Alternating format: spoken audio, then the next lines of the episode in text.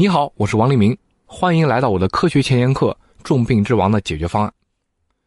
上节课里啊，我们讲了可以通过预测、预防和预警，在癌症还没有或者很弱小的时候就把它关在笼子里。但是很不幸的是，仍然会有很多癌症能够突破我们的早期防线，发展到比较严重的地步。这个时候呢，艰苦的癌症治疗就要开始了。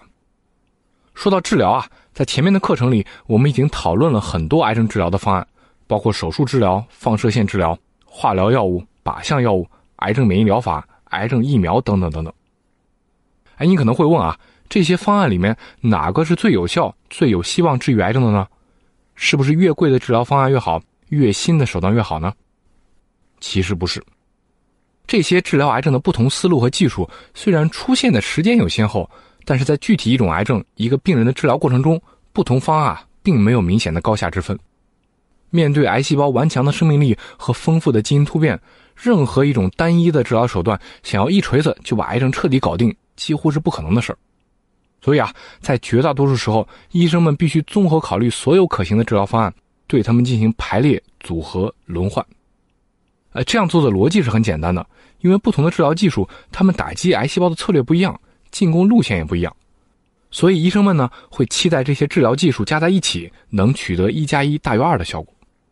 理解到这一点，你也许会发现一个很头疼的问题：有这么多不同的治疗技术，每种技术下面又有非常多具体药物的选择，那医生们到底要怎么组合才能制定出一个最适合这个病人、最有效的治疗方案呢？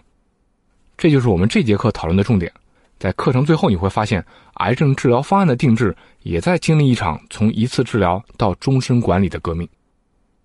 万事开头难，治疗癌症的整个过程，你总得从设计出一套初始治疗方案开始。而这套方案呢，想要做的量体裁衣，就需要对每个患者的癌症做出精细的个性化的描述。在传统上呢，人们对癌症的分类和描述是非常粗糙的，主要就是三板斧。癌症长在哪里？是哪种细胞癌化？长了多大？有没有扩散？举个例子啊，我们说一个患者有三期的非小细胞肺癌，这句话的意思呢，就是说啊，他的肺部长了一个肿瘤，切下来在显微镜底下看，发现啊，癌化的不是肺部的小细胞，而是其他几种形态的细胞，这些统称为非小细胞肺癌。然后呢，在肿瘤的边缘，癌细胞已经开始撑破肿瘤的边界，向周围组织扩散了。这就是典型的三期癌症的表现。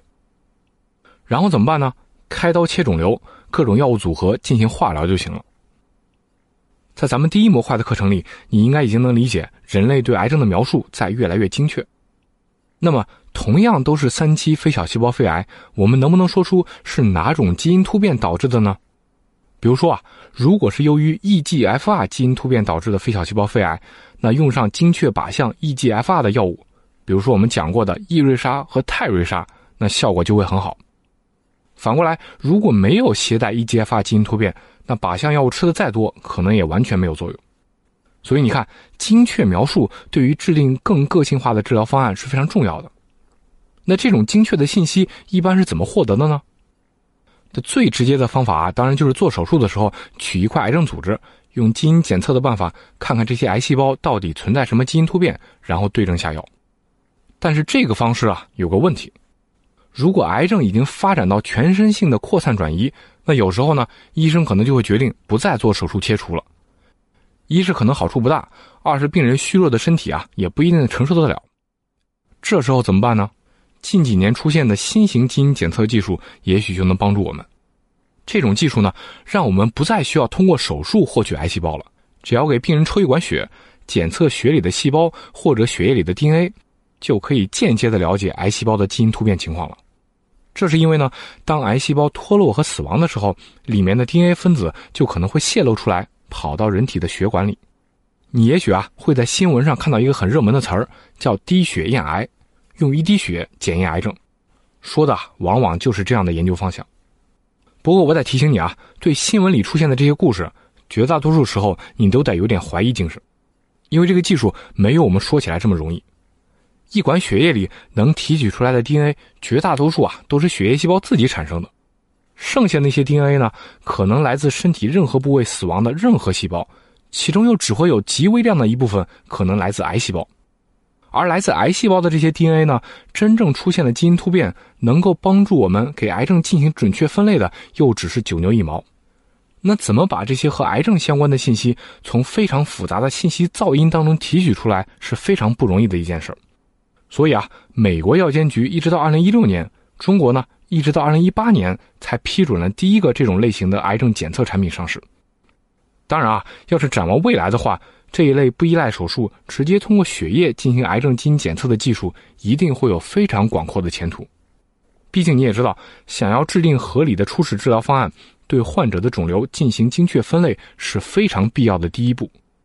请注意啊，我们对癌症的生物学了解的越深入，我们对癌症的分类就可以越精确。我们之前课程里提到过的所有对癌症的认知升级，都可以拿出来用来做癌症的分类。检测基因突变只是其中的一个方面，基于同样的道理呢，我们应该也可以知道癌症是通过什么方式促进血管形成的，是怎么逃避免疫系统的，是怎么具备转移能力的，等等等等。所有这些信息呢，也都可以帮医生设计更好的初始治疗方案。所以，也许啊，未来的癌症诊断应该从简单的一句话，比如说三期非小细胞肺癌，过渡到一张完整的列表，比如说第一。肺部癌症直径多少厘米？有没有出现局部转移的迹象？第二，肿瘤的来源是哪一种特定的肺部细胞？第三，癌细胞是因为哪个突变引起的？比如说 EGFR 突变或者 ALK 突变，有没有相应的靶向药物？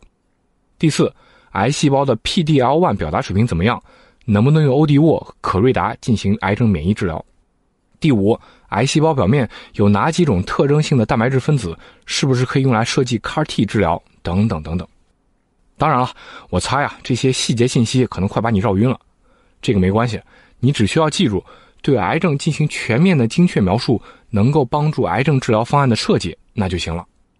而且啊，顺着这个思路推演一下，在设计初始治疗方案的时候，我们可以做到彻底的个性化，实现真正的同病异治、异病同治。这两个概念呢是从中医来的，说的就是啊，有时候看起来同一种病是不同原因引起的，所以要区别对待；有时候呢看起来完全不同的病反而是同一个原因，所以可以用一个办法处理。在人类对抗癌症的道路上，还真有希望把这两个概念落实到细节上，真正利用对癌症生物学的理解，对癌症做到同病异治、异病同治。比如说吧，同样是非小细胞肺癌。到底是哪种基因突变引起的？是 EGFR 还是 ALK？会直接影响药物的选择和治疗方案的设计。这不就是同病异治吗？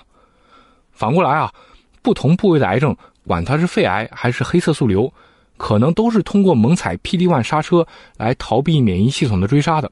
那用上之前提过的欧迪沃和可瑞达，应该都管用。这不就是异病同治吗？讨论到这儿啊，我们假设医生们已经给癌症患者设计好了很合理的治疗方案，你以为战争结束了吗？恰恰相反，对抗癌症的战争才刚刚开始。不管在制定初始治疗方案的时候考虑再多的因素，医生们啊也必须接受一个让人很不舒服的事实，那就是在绝大多数时候，癌症的初始治疗方案或早或晚一定会失效。这是为什么呢？因为癌细胞自身有极强的变异能力。我们说过啊，癌症之所以难以根除，最重要的原因就是它似乎总能通过基因突变绕过任何一种治疗方案，产生耐药性，重新生长出来。所以啊，癌症治疗不是速战速决的格斗或者战役，而是一场漫长的战争。在这样的思路下，你就会知道，初始治疗不是终点，在那之后呢，医生必须持续的追踪治疗效果，根据结果不断的调整修正最初的治疗方案，才能持续杀伤癌细胞。对非小细胞肺癌的治疗就是一个特别好的案例。对于存在 EGFR 突变的患者来说，用上精确打击这种基因突变的靶向药物，比如我们提到的易瑞莎，效果往往是非常惊人的，癌症会快速缩小甚至消失。但是呢，很可能用不了几个月，携带耐药基因突变的癌细胞就会卷土重来，这个时候啊，易瑞莎就没有用了。换句话说，初始治疗方案必须进行动态调整。那到底怎么调整？什么时候调整呢？对癌症基因突变的随时检测、新药的持续开发、治疗方案的灵活调整，这三件事儿必须紧密结合起来，形成整个医疗产业链的大闭环。具体来说呢，诊断行业啊，需要在整个治疗过程中，经常通过对患者的血液做基因检测，看看癌细胞什么时候重新出现，出现了什么新的基因突变。而药厂呢，要积极的根据这些新的基因突变，开发新的靶向药物，精确杀伤新的癌细胞。而最后啊，医生们还要结合检测结果和新药开发的进度，随时调整治疗方案，对新出现的癌细胞进行新一轮的打击。我们还是拿非小细胞肺癌做一个例子。在用了异瑞莎并且产生耐药性之后，如果改用泰瑞莎，可以再延长患者一年的寿命。在我看来呢，未来啊，甚至会出现这么一种场面：虽然任何一轮治疗方案都没办法靠自己彻底根除癌症，但是呢，因为基因检测、新药研发、临床治疗这个大闭环的快速推动，也许啊，就在新一轮癌细胞出现的时候，新一轮治疗方案也就被设计开发出来了。你可以想象，只要治疗方案的进化比癌症的变异跑得快，就意味着人类的能力将永远盖过癌细胞一头。我们有可能把癌症彻底变成一种慢性病。